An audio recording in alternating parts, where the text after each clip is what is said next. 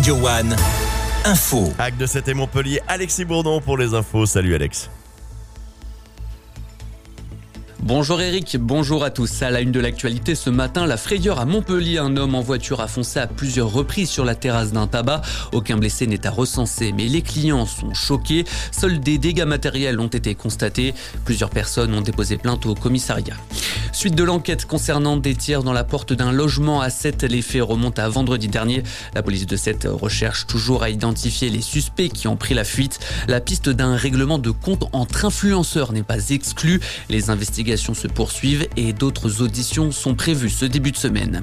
À 7, toujours, 11 infirmiers au centre de dialyse convoqués devant l'ordre des infirmiers. Il leur est reproché de ne pas avoir répondu aux réquisitions préfectorales alors qu'ils étaient engagés dans un mouvement de grève. La CGT s'insurge parle d'attaque au droit de grève.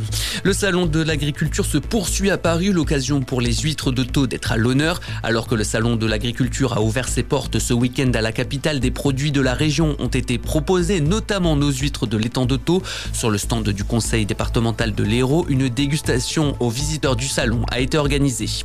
L'actualité, c'est aussi les mots d'Emmanuel Macron hier soir à l'Elysée concernant l'envoi de troupes occidentales en Ukraine. Selon lui, rien ne doit être exclu. Le chef de l'État a réuni hier à l'Elysée une vingtaine de dirigeants, la plupart européens, pour une réunion de soutien à Kiev, deux ans après le début de l'invasion russe.